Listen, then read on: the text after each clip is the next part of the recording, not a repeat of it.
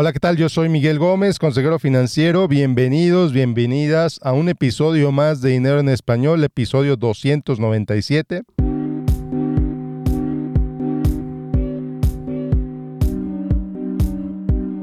Y hoy, hoy empiezo una serie en este podcast que le titulé Historias de Dinero.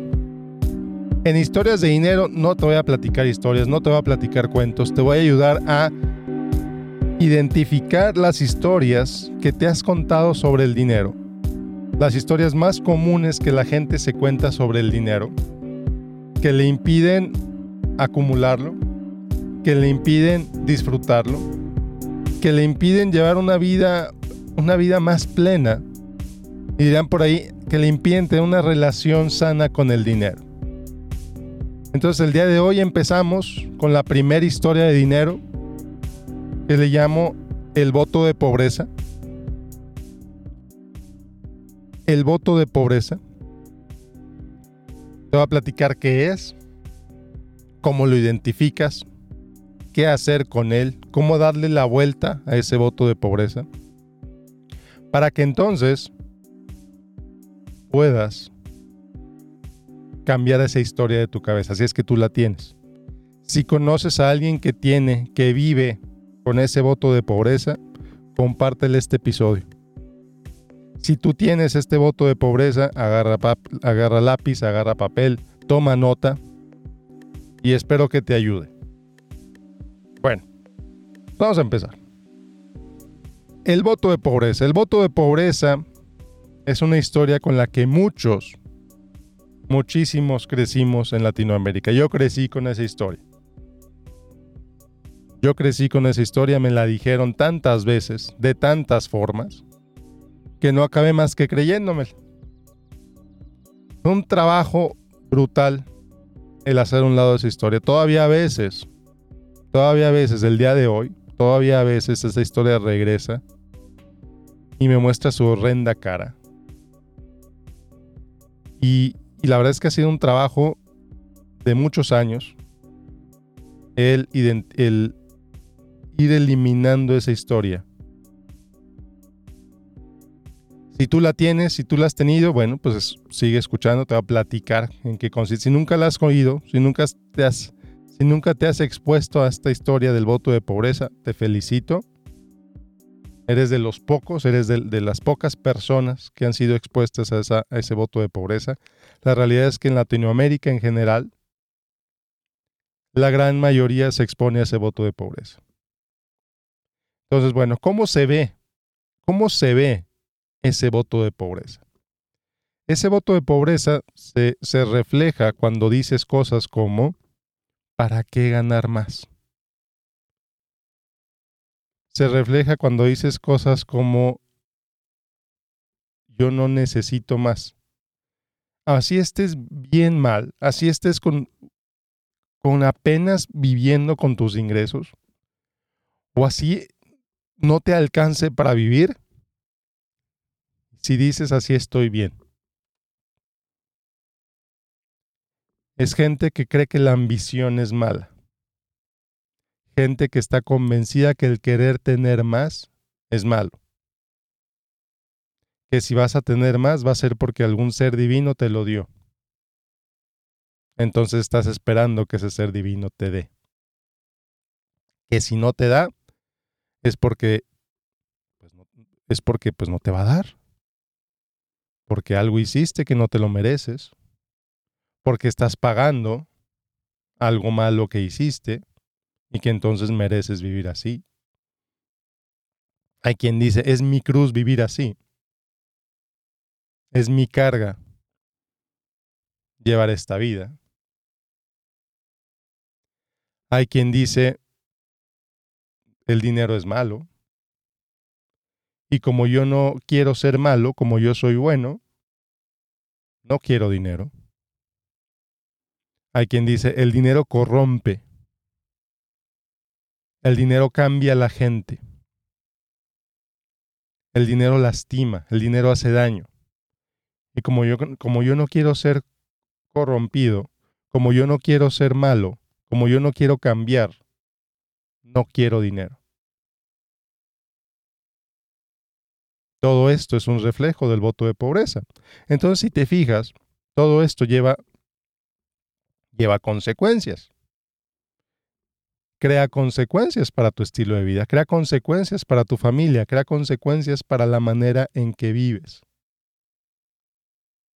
Y puede ser sumamente dañino, puede ser sumamente tóxico. Entonces, si tú creciste en una casa en la que no había mucho dinero, es muy posible que te expusiste muchas veces al voto de pobreza. Directa o indirectamente, tus papás te lo dijeron, tus tíos te lo dijeron. En la escuela a lo mejor te lo decían. No sé. Entonces, la gente empieza a ver como que la pobreza es buena. Porque cierta divinidad ama a los pobres.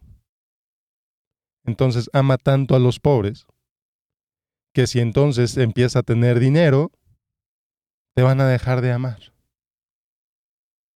Te va a dejar de amar tu divinidad porque la divinidad odia a los pobres. Dice por ahí inclusive, bien, bienaventurados los pobres. Si todo esto te suena, si todo esto lo has oído, es muy posible que tengas en tu cabeza todavía el voto de pobreza. Es muy posible que tengas todavía esta idea en la cabeza y que no, a lo mejor se la estás transmitiendo a tus hijos. Entonces, eso por un lado. Por el otro, el voto de pobreza también se manifiesta en la gente que tiene, tiene familiares con mucho dinero. Por ejemplo, papás papás que se la pasaron trabajando para darles, en, su idea, en su idea, le están trabajando para darle lo mejor a sus hijos. Son papás que nunca están. Son papás que les dan los mejores regalos a los hijos, excepto el más importante, su tiempo y su presencia. Entonces, ¿cómo crecen esos hijos? Esos hijos crecen usualmente, no siempre, pero usualmente, crecen diciendo yo no quiero ser como mi papá. Yo no quiero ser como mi papá.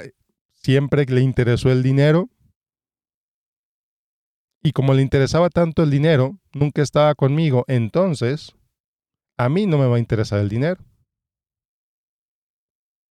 Entonces, como a mí no me va a interesar el dinero, a lo mejor estudio una carrera que no me pague suficiente a lo mejor no trabajo. A lo mejor todos me ven como la oveja negra de la familia. A lo mejor si recibo una herencia me la gasto inmediatamente. Porque yo no quiero ser como mi papá. Mi papá rico, que me abandonó, que nunca estuvo conmigo, que a lo mejor le hablaba feo a mi mamá, que a lo mejor le pegaba a mi mamá. Yo no quiero ser como él. Entonces, rechazo el dinero en todas las formas. Ahora, para las mujeres también les pasa esto. Mujeres que veían cómo su papá maltrataba a su mamá por el dinero. Mujeres que veían cómo su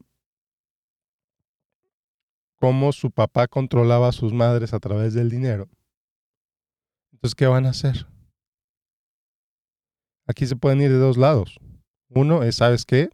A mí no me va a pasar eso, voy a concentrarme tanto en el dinero que, y voy a ganar tanto, me voy a enfocar tanto en ganar más dinero para que, para que yo no pase por lo que pasó a mi mamá.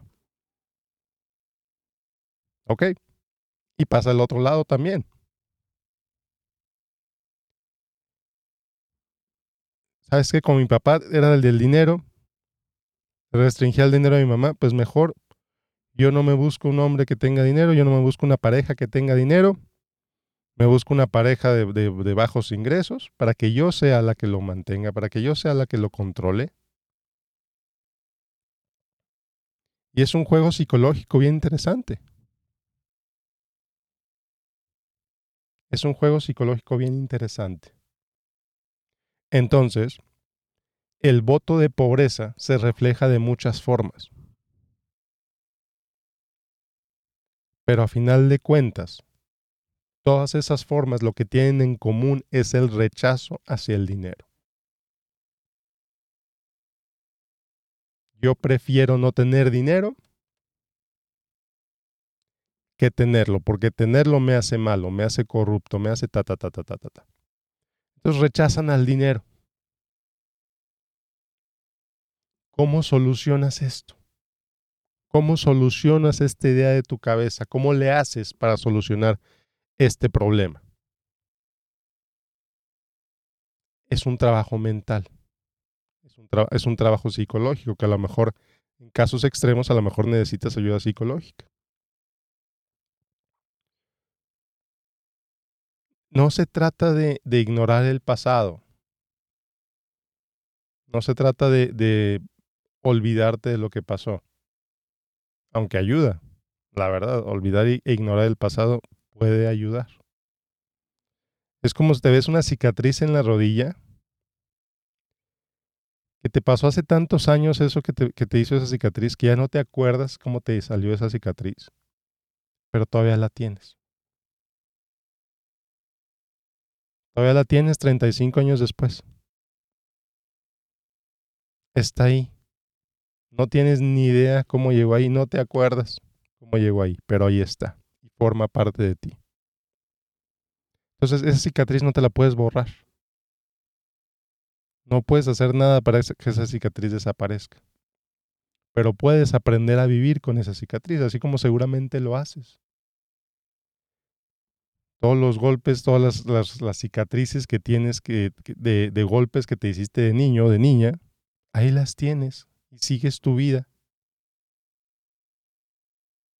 Entonces, ¿qué puedes hacer con esas ideas, con esa idea del voto de pobreza? Bueno, primero es darte cuenta. Darte cuenta de lo bueno que puede hacer el tener dinero para tu vida del bien que el dinero puede traer hacia ti, de lo que podrías comprar con él, de lo que podrías hacer con él.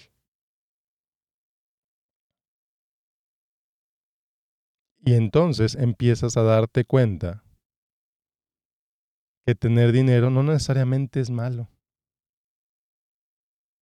Empiezas a darte cuenta que son los valores lo que hace a una persona de tal o de cual manera. Entonces te empiezas a dar cuenta de lo que es importante para ti y de cómo el tener más dinero te ayudaría a vivir más eso que es importante para ti. hacer mejores cosas para aquellos que amas.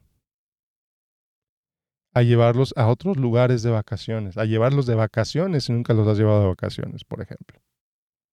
A buscar otras oportunidades laborales. Conocí una persona hace unos años que le pagaban súper mal en su trabajo. Ella me lo dijo, ¿sabes qué? Aquí me maltrata, no me pagan bien. Y señora, ¿por qué, ¿por qué tiene este trabajo? Porque es lo que sé hacer. Porque algo he de estar pagando. Porque estoy fuera de la casa. Entonces, señora, dése cuenta de qué otras cosas puede aprender a hacer. O a lo mejor el mismo trabajo que está haciendo ahorita lo puede hacer en otra empresa, donde le puedan pagar más. Oye, pero aquí ya llevas muchos años, ¿sí? Pero ¿quién te dice que no puedes conseguir un trabajo donde te paguen más? Entonces el empezar a darte cuenta de las posibilidades que se pueden abrir en tu, en tu vida si empiezas a ganar más dinero.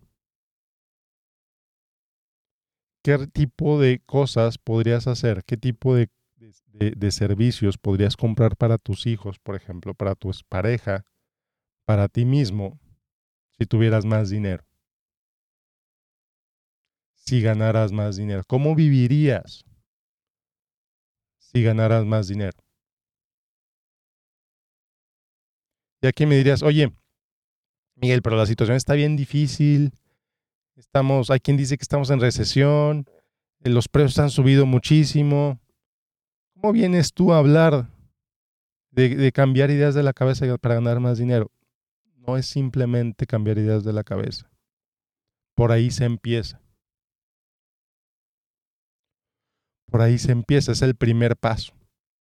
Cuando te empieces a dar cuenta de esas telarañas que tienes en la cabeza, una de ellas se llama voto de pobreza, empiezas a trabajarlas, empiezas a abrir tu mente, empiezas a hacer tu cabeza a trabajar para empezar a ver las cosas de otra forma. Y es cuando empiezas a buscar otras oportunidades. Es cuando empiezas a ver otras situaciones que a lo mejor antes no te habías dado cuenta que estaban enfrente de ti. Y no estoy hablando desde un punto de vista de la ley de la atracción y esas cosas, no. Es cuando, cuando cambias las ideas que tienes en la cabeza, es como si te quitaras los lentes. Tú hasta ahorita estás viviendo tu vida con lentes oscuros, posiblemente, como consecuencia de todas esas ideas que tienes en la cabeza. Cuando empiezas a trabajar esas ideas de la cabeza, otra vez, el voto de pobreza siendo una de esas ideas, es como si te, como si te pusieras lentes un poquito menos oscuros. Y empieza a entrar más luz hacia tus ojos y puedes ver con mayor claridad. Cuando empiezas a ver con mayor claridad, entonces empiezas a ver cosas que antes no veías. Porque las ideas enredadas en tu cabeza no te permitían verlas. Porque obstruían tu visión. Entonces, de tarea para el día de hoy, te voy a pedir que identifiques si es que tú estás afectado, estás afectada por esta visión del voto de pobreza. Que hagas una lista de las cosas que tú te acuerdas que te dijeron respecto al voto de pobreza. Cosas que tú te has dicho respecto al voto de pobreza qué creencias tienes respecto al dinero, que lo, que lo rechazas, qué oportunidades has rechazado por rechazar al dinero, porque tú estás viviendo una vida de, voto de pobreza.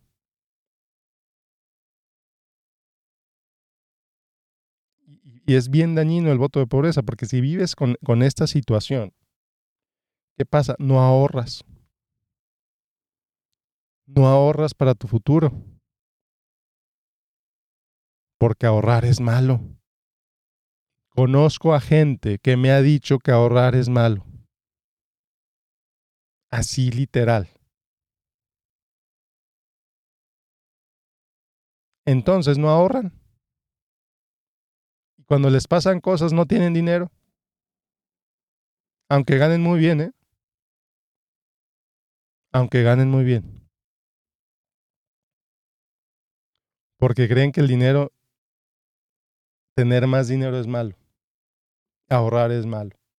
Ya ni se hable de invertir. Entonces, otra vez, la tarea para el día de hoy es que identifiques en qué circunstancias, qué cosas te dijeron, qué cosas dices tú para reflejar ese voto de pobreza y que te, decir que te comprometas, pero no, no te puedo pedir que te comprometas a nada. Que empieces a revisar cuál es el otro lado del voto de pobreza.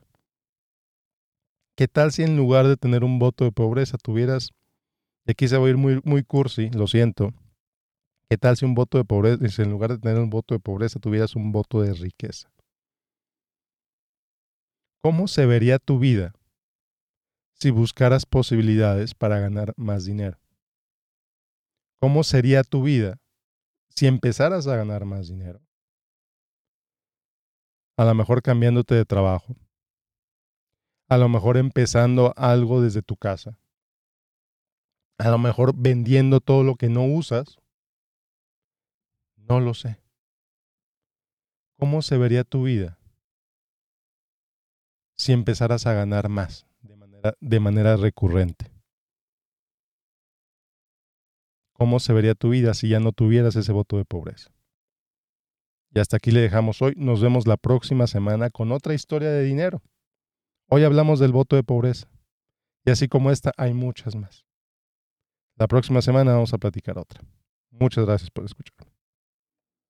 Bueno, pues muchas gracias por escuchar este episodio. Como siempre, te invito a que te inscribas a mi boletín de correo casi semanal, casi mensual.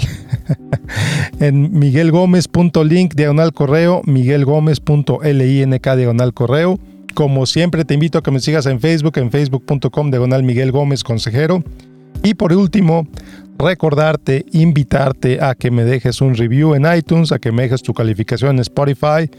Esto le ayuda a los algoritmos a que recomienden este podcast a más gente. Entonces, por favor, por favor, si este podcast te gusta, si este episodio te gustó, déjame tu review ahí, déjame tus estrellitas.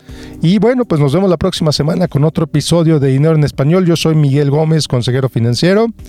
Que tengas un excelente, excelente día. Hasta la próxima.